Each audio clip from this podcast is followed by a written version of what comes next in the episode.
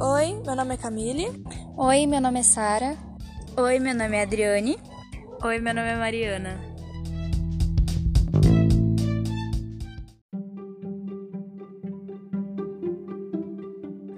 Nós vamos apresentar A Cartomante, com autoria de Machado de Assis.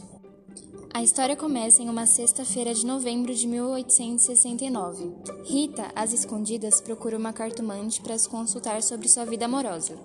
Ela é apaixonada por seu amante, que era melhor amigo de seu marido. Seu nome era Camilo. Ele zomba da atitude de seu amante porque não acredita em nenhuma superstição.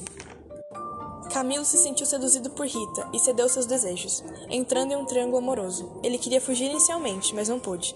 Ambos se encontravam na casa de Rita na ausência de Vilela, o marido, que por sua vez começou a se mostrar sombrio, falava pouco, como se estivesse confiando de algo. Camilo começou a receber ameaças anônimas e passou a evitar a frequência de contato com Rita, até que cortou laços totalmente.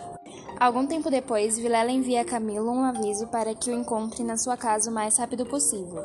Camilo temeu de que o amigo houvesse descoberto de seu romance proibido e cogitou até mesmo ir armado, mas desistiu após uma visita à cartomante, que lhe disse que nada daria errado. Confiante, ele partiu em direção à casa de Vilela. Chegando, encontrou Rita já morta no chão, enquanto o amigo esperava com uma arma. Assim, Camilo foi morto com dois tiros, deixado estirado no chão.